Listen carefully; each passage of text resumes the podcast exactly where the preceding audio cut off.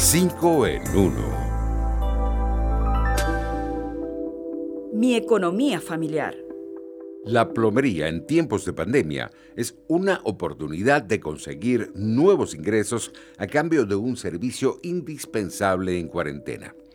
La habilidad de instalar, mantener y reparar tuberías para muchos se ha convertido en el nuevo negocio familiar en momentos en que la gente debe permanecer en casa y necesita tener en buen estado las cañerías del hogar.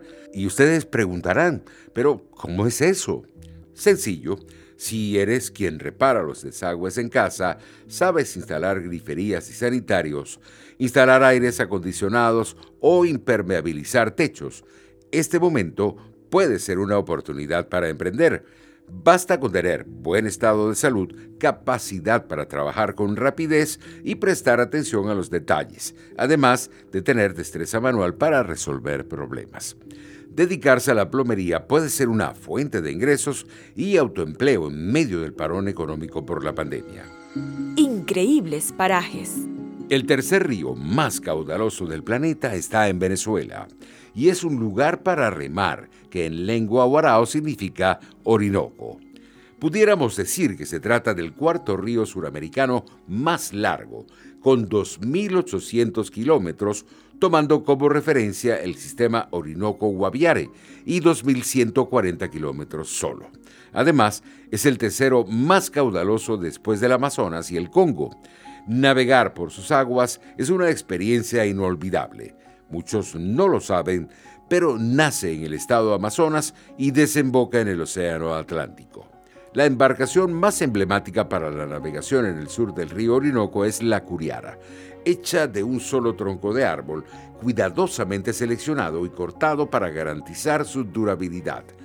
Si la memoria no me falla, el propio Cristóbal Colón escribió en su diario, Declaro que si este río no viene del paraíso mismo, debe provenir de una tierra infinita. Una tamborera. El típico furruco zuliano es de origen africano y se considera que es bajo de la ejecución de la gaita tradicional. Esta caja de madera cilíndrica y ligeramente cónica, cubierta con una membrana de cuero y con una espiga de madera en el centro, es el instrumento líder en la interpretación de la gaita zuliana, la parranda y los aguinaldos durante la Navidad en Venezuela.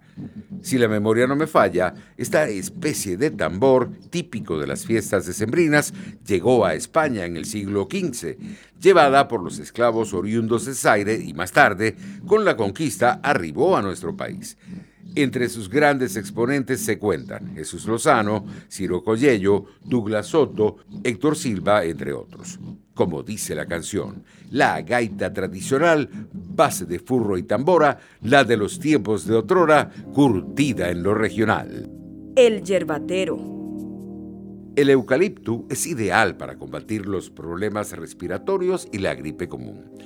Este árbol de 45 a 75 metros de altura y a menudo con troncos lisos y de varios colores, tiene cualidades medicinales que se cree permiten aliviar enfermedades como el cáncer, la tuberculosis, así como problemas respiratorios y el malestar.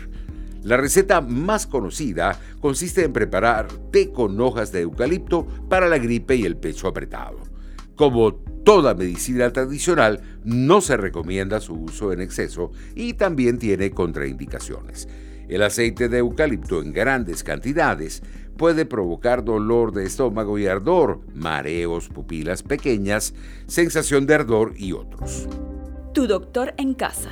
Aislarse de forma voluntaria si tenemos síntomas de coronavirus es la mejor manera de prevenir la propagación de la enfermedad entre los que nos rodean. Pudiéramos decir que producto de la pandemia del COVID-19 hemos tenido que aprender sobre esta nueva enfermedad para evitar contagiarnos y contagiar a los demás, de ser el caso. Ustedes preguntarán, ¿cuáles son los síntomas más comunes?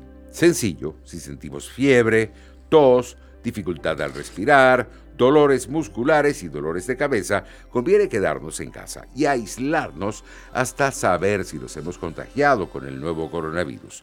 Ojo, conviene que las personas se mantengan en aislamiento en sus casas hasta que sea seguro estar en contacto con otras personas.